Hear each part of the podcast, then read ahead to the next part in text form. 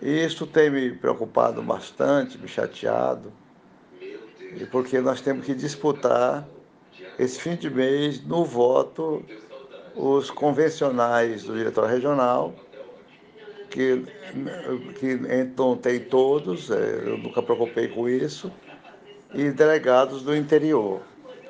Então é uma campanha, estão fazendo uma campanha dura agora entre amigos. E para depois ser aprovado disputar com os adversários. Nunca passei por isso na minha vida.